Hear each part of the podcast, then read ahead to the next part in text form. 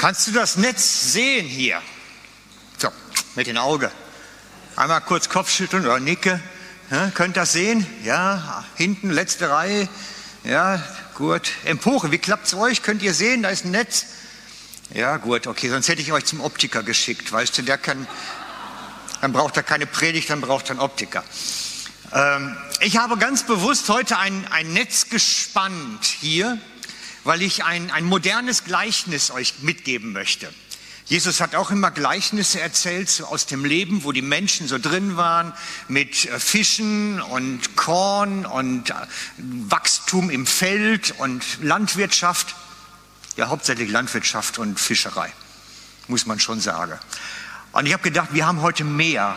Bei uns gibt's mehr. Also können wir auch moderne Gleichnisse bringen. Und ich möchte euch das Gleichnis vom Netz geben heute. Das ist ein Gleichnis. Und ich möchte euch erzählen, in diesem Gleichnis vom Netz ist jeder von euch ein Knotenpunkt. Jeder von uns ist ein Knoten. Weil wir sind ja alle miteinander verbunden. Und eigentlich hatte ich überlegt, dass wir alle mal so einen Namen auf so einen Knoten bringen, aber dann ich habe erst das überlegt und dann das Netz gekauft und habe ich festgestellt, das ist schon ein bisschen arg fein, um da jetzt Namen drauf zu schreiben oder zu kleben. Das wird also nichts. Also stell dir vor, du bist einer von den Knoten hier. Das ist eine, wir sind, wir sind miteinander in Verbindung. Das heißt, alles, diese Bentley, die dazwischen sind, die verbinden uns, diese Knotenpunkte miteinander. Also jetzt könnte man das praktisch machen und mal testen, so nach dem Motto, nimm doch mal dein Smartphone, dein Telefon und guck mal nach, wer alles in deinem Adressbuch steht. Mit wem bist du verbunden? Und jeder, der in deinem Adressbuch steht, von, das wäre so ein Bentley, was von dir abgeht eigentlich dann. Das heißt, wir sind miteinander verbunden. Und das ist für mich ein Bild geworden. Ich glaube nämlich, dass wir miteinander ein Netz sind. Was sagt Jesus dazu? Er sagt dazu, dass wir Menschenfischer werden sollen. Er will seine Jünger zu Menschenfischer machen. Und ich glaube, dieses Beziehungsnetz, was wir haben, was jeder von uns hat, ist so ein Menschenfischernetz. Weil über die Beziehung lernen wir Menschen kennen, laden sie ein, kommen auf Partys zu Geburtstagen, sonst wohin und lernen wieder neue Verbindungen kennen, die sich dann andocken bei uns. Das heißt, das ist das Menschenfischernetz, könnte man auch sagen. Ja? Und ich glaube, jeder von diesen Punkten ist mit kleinen Bentley verbunden hier, kann man so ein bisschen sehen, auch von hinten vielleicht. Und die sind biblisch, diese Bänder, diese Verbindungen. Da steht drin, nämlich drin im Kolosser 3,14, kannst du mir den mal geben? Ah, wir haben heute unseren Nachwuchs am Beamer. Dankeschön, Michel. Kolosser 3,14. Vor allem aber bekleidet euch mit der Liebe. Sie ist das Band, das euch zur vollkommenen Einheit zusammenschließt. Das sind Bänder der Liebe die halten uns zusammen. Uns hält nichts anderes zusammen hier miteinander als die Bänder der Liebe. Das ist das, was mit, mit Michi zusammenbringt, das Band der Liebe. Wir sind, haben keine Blutsgeschwisterschaft, wir haben auch keine Workaholics-Geschwisterschaft oder irgend sowas, äh, sondern wir haben das Band der Liebe. Das schweißt uns zusammen. Und mit jedem anderen von euch ja auch. Das ist das Band der Liebe, mit dem wir hier verbunden sind, alle miteinander. So sagt es die Schrift. Wir haben keine anderen Verbindungspunkte. Und dieses Band kann man ganz oft spüren schon, wenn man sich trifft, dass man zusammensitzt, einen Kaffee zusammen trinkt, Gemeinschaft hat. Dann spürt man dieses Band der Liebe. Es ist ein, ein etwas Unsichtbares zwischen uns, was uns zusammenhält, festhält, zusammenschweißt, Geschwisterschaft sein lässt. Das Band der Liebe, was zwischen den einzelnen Knotenpunkten ist. Und das zusammen gibt dieses Netz. Eigentlich müsste man jetzt diesen FCG-Aufkleber drauf machen. Das sind wir. Eine Vielzahl von Knoten, die durch die Bänder der Liebe miteinander verknüpft sind. Und Jesus hat das so gewollt. Es war seine Absicht, nichts anderes. Gibst du mir mal den nächsten aus dem Johannes 17, 21. Jesus betet, Jesus betet für seine Jünger folgendes. Ich bete darum, dass sie alle eins sind, sie in uns, so wie du, Vater, in mir bist und ich in dir. Dann wird die Welt glauben, dass du mich gesandt hast. Also gucken wir uns das mal genau an. Ich bete, dass sie eins sind, dass sie verbunden sind miteinander, dass die Herzen durch das Band der Liebe zusammengeschlossen ist. Ich will, dass sie eins sind, in Liebe Bändern verbunden. So wie der Vater mit Jesus. Dann, als Resultat davon, als Auswirkung davon, wird die Welt glauben, sehen, feststellen, dass du mich gesandt hast, also dass Jesus Gottes Sohn ist und auf die Erde gekommen ist. Das heißt, unsere Verbindung zueinander, die wir haben, diese Bänder der Liebe, sind unser stärkstes Zeugnis. Das ist die Verheißung, die Jesus gegeben hat. Durch diese Verbindungen wird die Welt sehen, durch diese Geschwisterschaft, die Art der Geschwisterschaft, wie sie gelebt wird, wird die Welt sehen, dass Christus lebt, dass er Gottes Sohn ist dass es wirklich wahr ist, dass die Hoffnung berechtigt ist. Die Geschwisterschaft ist das stärkste Zeugnis, was wir haben. Das wiegt nichts auf. Du kannst dich hundertmal alleine auf die Straße stellen und irgendwie eine Blumenkistenpredigt halten oder irgendeine Traktate verteilen oder was auch immer. Du wirst nie die Auswirkung haben, die die liebevolle Gemeinschaft der Geschwister haben kann. Das ist das stärkste evangelistische Zeugnis nach der Verheißung der Schrift. Und auch das ist das, was ich immer wieder feststelle, wenn ich mit Menschen rede. Die sagen mir nämlich, warum soll ich Christ werden, so wie die Geschwister miteinander umgehen? Die Christen sind doch so erbärmlich miteinander. Das habe ich oft gehört.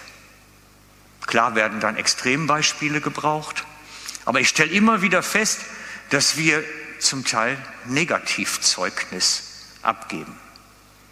Dass unser Zeugnis nicht immer toll ist. Dass das, was wir hier so toll als glattes, tolles Netz haben, nach außen hin und vielleicht auch nach innen gar nicht so toll ist. Und wir brauchen uns da nichts vormachen. Das Zeugnis ist nicht prima, oftmals nicht.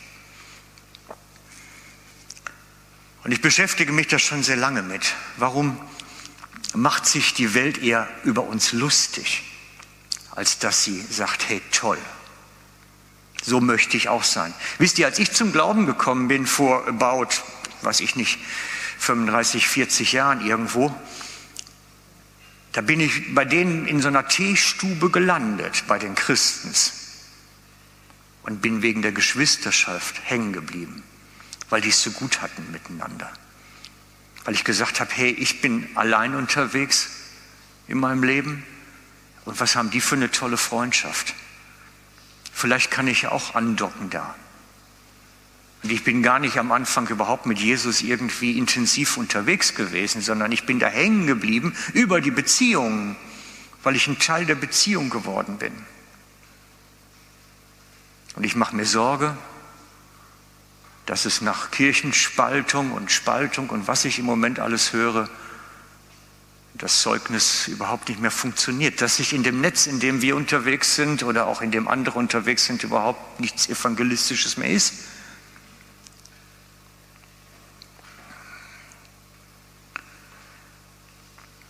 Ich habe mir überlegt, wie ist denn das, wenn sich jetzt von denen jemand überlegt, ah, ich und meine Familie, wir uns überlegt, das stimmt so nicht mehr für mich. Jetzt, jetzt nehmen wir uns doch mal raus, wir machen jetzt für uns alleine weiter so eine kleine ähm, Hausgemeinde, Predigt, also wir machen jetzt so eine Wohnzimmergemeinde auf, ich und meine Familie. Wir machen jetzt was Neues, eigenes. Ist auch, auch nett. Wir haben es gut miteinander. Alle Streitpunkte sind weg. Jeden, über den ich mich ärgere, ist verschwunden. Wir haben es gut miteinander. Hauptsache, wir haben es gut miteinander. Das muss stimmen. Ne? Das höre ich immer wieder. Wir müssen es gut haben miteinander. Und alle, die, mit denen ich es nicht gut habe, da trenne ich mich von ab. Ne, dann die lasse ich sein. Guck mal, jetzt alle die, die irgendwie mich ärgern, so, mit denen bleibe ich verbunden. So. Ne? Ja, und dann haben wir natürlich noch die, die sagen, also irgendwo, ich, ich finde einfach nicht so die richtigen Leute. Ist besser, ich bleibe ganz allein. Ist auch nicht viel ein Knoten. Ja. Und das Bild, was wir denn nachher haben, wenn das Ganze so immer weitergeht, das ist kein Netz mehr, das ist einfach ein Löcherwerk. Da verfängt sich nichts mehr drin und das Bild, was es nachher abgibt, ist erbärmlich. Und es ist berechtigt, wenn natürlich dann gesagt wird, ja sag mal, guck dir doch die Christen an. Die sind doch auch nicht besser als der Rest, wenn überhaupt. Streiten sich doch auch nur. Muss jeder ja für sich sein eigenes Klüppchen bauen. So funktioniert gemeint nicht. Gehen wir nochmal zum Bibeltext. Was sagt Jesus? Wofür betet er? Dass sie alle eins sind. Das heißt, Jesus möchte, dass da keiner rausspringt aus diesem gesamten Machwerk, dass da keiner sagt, mit denen will ich es jetzt nicht mehr haben, weil diesen, mit denen kann ich es nicht. Das ist nicht die Absicht. Das, das gibt keine biblische Begründung dafür, zu sagen, mit denen kann ich nicht und von denen trenne ich mich jetzt. Die gibt es nicht.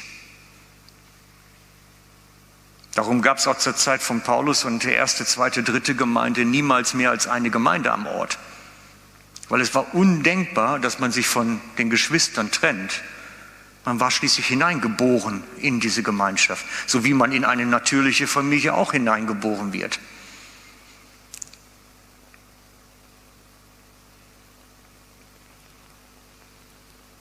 Es ist ein bisschen untergegangen in unseren Tagen. Und mir ist das in der letzten Zeit sehr wichtig geworden. Ich möchte euch eine sehr persönliche Geschichte dazu erzählen. Einige kennen sie schon. Ich habe vor vier Wochen etwa eine alte Frau kennengelernt, die hat mir ein bisschen aus ihrem Leben erzählt. Sie war Missionarin gewesen und war in Asien und Afrika unterwegs. Und sie hat äh, viel erlebt, und im Rahmen des Abends, wo wir miteinander reden, erzählte sie eine Geschichte. Da ging es um einen Pastor in Asien, meine ich, wäre es gewesen. Jedenfalls mitten in der Nacht dann, daraufhin, die nächste Nacht, nach der Party, hatte ich von ihr geträumt. Ich sah die Missionarin im Traum und sie erzählte einen Satz. Und den erzählte sie immer wieder und immer wieder und immer wieder und ich weiß nicht wie viele hunderte Male. Und der Satz war, da war da dieser Pastor, der musste zu den anderen gehen, zu deinen Kollegen gehen und Frieden machen und Versöhnung machen. Und dann konnte, dann konnte etwas funktionieren. Und ich bin nach dem gefühlten hundertsten Mal aufgewacht davon weil irgendwann wird man wach davon, wenn man immer das Gleiche träumt, immer das Gleiche träumt, immer das Gleiche träumt. Und habe dann so im Dunkeln im Bett gelegen und gefragt, Herr, was willst du mir sagen? Irgendwas ist jetzt wichtig. Und irgendwo müsste ich doch mit jemandem meine Beziehung wieder in Ordnung bringen. Bin dann über, beim Studieren da irgendwie auch drüber wieder eingeschlafen und habe danach einen Albtraum gehabt. Das war keine gute Nacht, ich sag's euch habe danach einen Albtraum gehabt, und zwar den Albtraum, dass ich an Himmelspforte verstorben war ich offensichtlich, dass ich an Himmelspforte stehe und zwar Leute begrüße, aber mit denen dann erstmal alles in Ordnung bringen muss. Und wir hatten einen riesen Stau am Himmelseingang. Da war ein riesen Puff dort, weil ich musste erstmal mit allen möglichen Leuten da erstmal Beziehungen klären. Bin morgens aufgewacht und habe gedacht, ich glaube, ich habe was zu tun jetzt für mich. Ich glaube, ich, ich muss meine Sachen in Ordnung bringen. Gott möchte nicht, dass das bei mir so aussieht. Und seitdem bin ich jetzt seit roundabout vier Wochen unterwegs. Mit vielen habe ich schon gesprochen von euch, mit einigen auch noch nicht. Und versuche das zu klären. Können wir uns an Himmelspforte wieder treffen, in den Arm nehmen und zusammen zum Anbeten gehen und zum Abendmahl gehen? Was ist, wenn ich heute Nacht einfach einschlafe, Herzkasper mitten in der Nacht und morgen nicht mehr aufwache und ich muss dich nachher einer Himmelspforte begrüßen? Kann ich dich einfach in den Arm nehmen? Ist das in Ordnung alles? Das sind die wichtigen Fragen. Und ich habe den Eindruck, dass Jesus zumindest von mir möchte, dass ich das wieder in Ordnung bringe, was da nicht in Ordnung ist.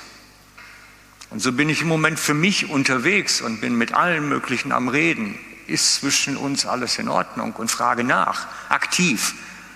Müssen wir irgendwas klären? Weil es ist mir wichtig.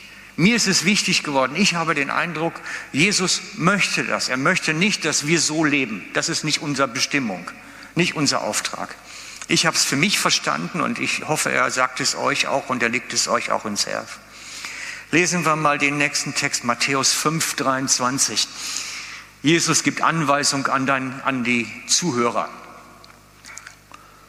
Es geht darum, ich muss mal ein bisschen vorschicken, die Juden hatten den, die, die, die kulturelle Verpflichtung, die religiöse Verpflichtung, mehrmals, idealerweise mehrmals im Jahr nach Jerusalem zu gehen und zu opfern. Einmal sowieso, aber meistens auch mehrmals. Das heißt also, es war, gab so etwas wie verpflichtende Gottesdienste, wo sie daran teilnehmen mussten, um zu opfern. Und dann sagt Jesus seinen Zuhörern Folgendes.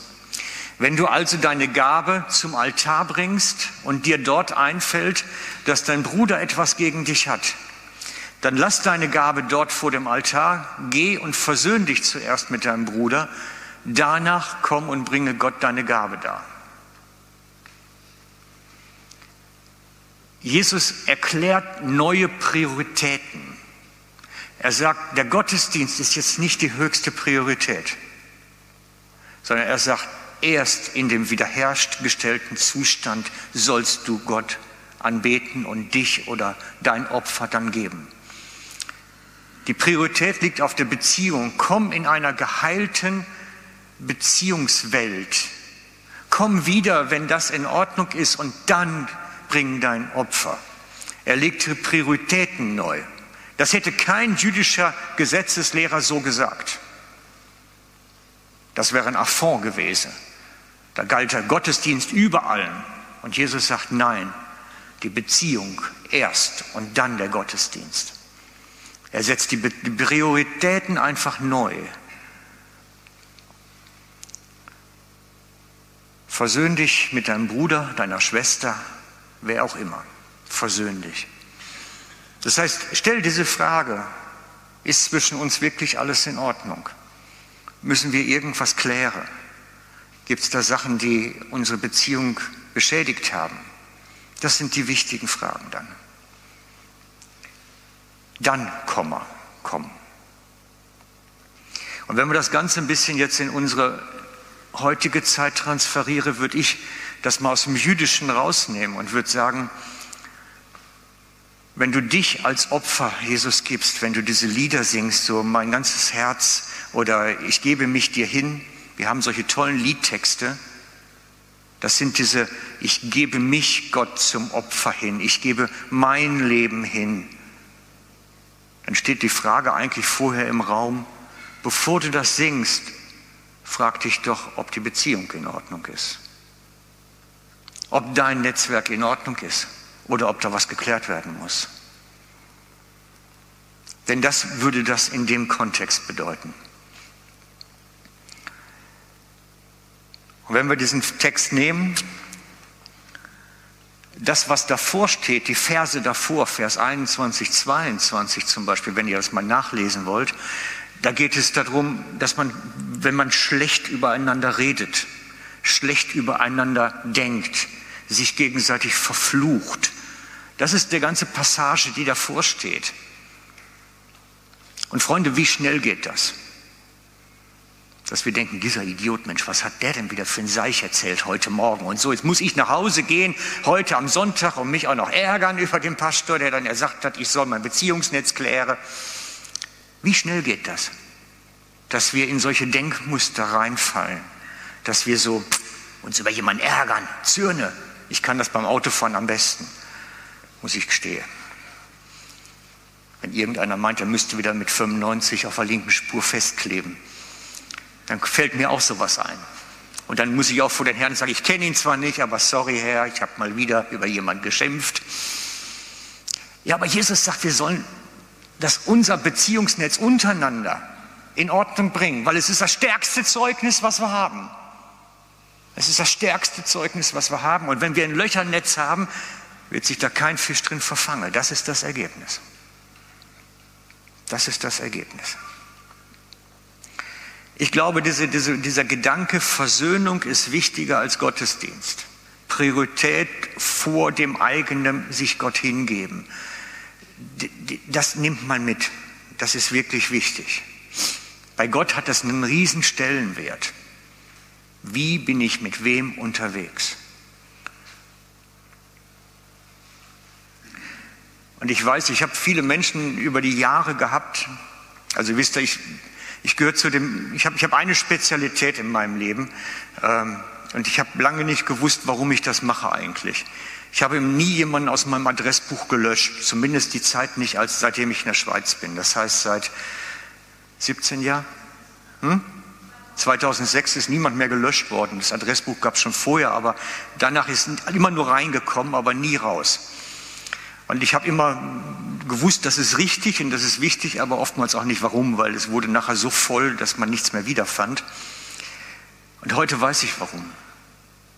Weil es sind ja alles Menschen, mit denen ich zum Großteil mal auf dem Weg gewesen bin, mit die mal mit mir verbunden waren in irgendeiner Sache. Und so bin ich so im Moment durch mein Leben am, am Durchkämmen und mit allen möglichen Menschen am Treffen, um zu gucken, ob was zu klären ist.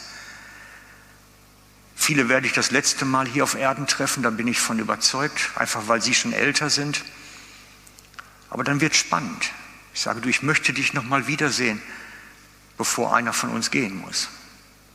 Weil wenn wir uns dann wieder treffen, sollte alles geklärt sein. Ich möchte keinen Stau am Himmelseingang. Hm? Könnt ihr das verstehen? Ja, ich möchte es nicht für mich. Und wir haben, ich habe in diesen ganzen Verbindungen einfach Leute dabei, die haben sich mal über mich geärgert, mir aber nie was gesagt, einfach die Faust im Sack gemacht, zu Hause vielleicht auf den Küchentisch gehauen oder was auch immer und sind dann gegangen, haben sich einfach, und ich gehöre zu denen, die dann immer gesagt haben, ja, so ein bisschen wie eine Scheidung, ne? wenn jemand gehen will, soll er gehen, ich kann es nicht verhindern. Heute weiß ich es nicht richtig. Nicht, aber ich, ich hätte das nicht so zulassen sollen, zumindest anbieten sollen, irgendwie versuchen sollen, das Ganze zu halten. Es gibt einen Vers, jetzt, oh, den habe ich nicht mal auf dem Beamer. Hebräer 12, 14. Bemüht euch mit ganzer Kraft um Frieden mit jedermann.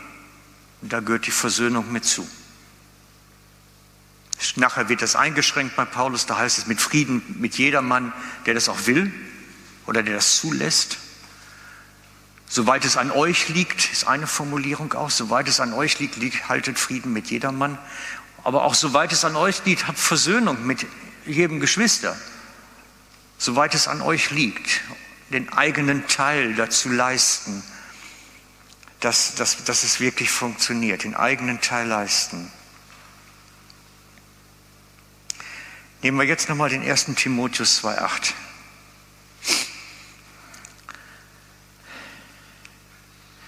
Zurück zum Gebet. Ich möchte, und das gilt für alle Zusammenkünfte der Gemeinde, dass die Männer, wenn sie ihre Hände zu Gott erheben, im Gebet oder Lobpreis oder Anbetung, ein reines Gewissen haben. Das ist bei jedem selber zu prüfen keinen Groll hegen gegen jedermann oder gegen jemand Groll hegen und untereinander nicht zerstritten sind. Da sind wir wieder genau an der Stelle. Zuerst darauf achten. Es hat Priorität. Es ist schwierig, vor Gott gemeinsam so zu stehen, wenn der eine über den anderen am liebsten herfallen wird. Das passt nicht. Und das ist eine Kultur. Und ich möchte an der Stelle versuchen, auch einen Kulturwandel auf einer längeren Zeit zu uns zu bringen, dass wir darauf achten, dass das nicht mehr passiert, dass Leute sich ärgern, Faust im Sack machen und wegrennen. Das gehört sich nicht und das ist ein Zeichen dafür, dass es nicht funktioniert. Dass es nicht funktioniert. Außerdem ist es nicht nur für die Gemeinde wichtig, sondern auch für dich ganz persönlich. Es gibt eine bislang 70 Jahre andauernde Studie, das ist der dritte Professor, der sie jetzt begleitet, äh, über den Zusammenhang von Beziehung und Lebensalter. Was machen Beziehungen und welche Art von Beziehung macht was mit Lebensalter? Und was man so über diese ganze riesige alte Studie sagen kann, ist, dass die Leute, die in geklärten, guten Beziehungen ihr Leben lang unterwegs waren, älter werden und glücklicher werden im Alter auch. Wer immer nur verbittert ist und sich über Leute ärgert, wird verbittert gehen am Ende. Es ist keine riesige Menschenweisheit, hätte man fast ohne Studie drauf kommen können, aber es hilft uns ja manchmal mal so Facts und Fakten zu finden und zu kriegen. Es geht um deine Lebensqualität und unser Zusammenleben. Ich glaube, wir sind ein Netzwerk und es liegt an uns, an jedem von uns, seinen Teil davon im Blick zu haben. Ich versuche meinen Teil zu machen, mit denen, mit denen ich noch nicht geredet habe, werde ich noch reden. Und vor allen Dingen auch mit denen, die gegangen sind und auch mit denen, die noch zu den alten, meinen alten Gemeinden gehören, bin ich unterwegs. Es ist ein langes Projekt, das wird noch etwas dauern, bis das Ganze funktioniert. Aber ich merke, Jesus liebt es, dass ich mir das auf die Fahne geschrieben habe für mich. Und ich glaube, er würde es auch ziemlich cool finden für euch.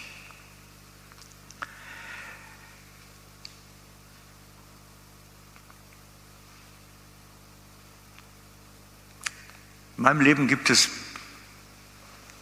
muss gestehen, bestimmt drei, vier Leute, denen möchte ich nicht auf der Straße begegnen. Wenn die, glaube ich, auf dem Bürgersteig mir entgegenkämen, würde ich wahrscheinlich zögern, ob ich nicht die Straßenseite wechsle.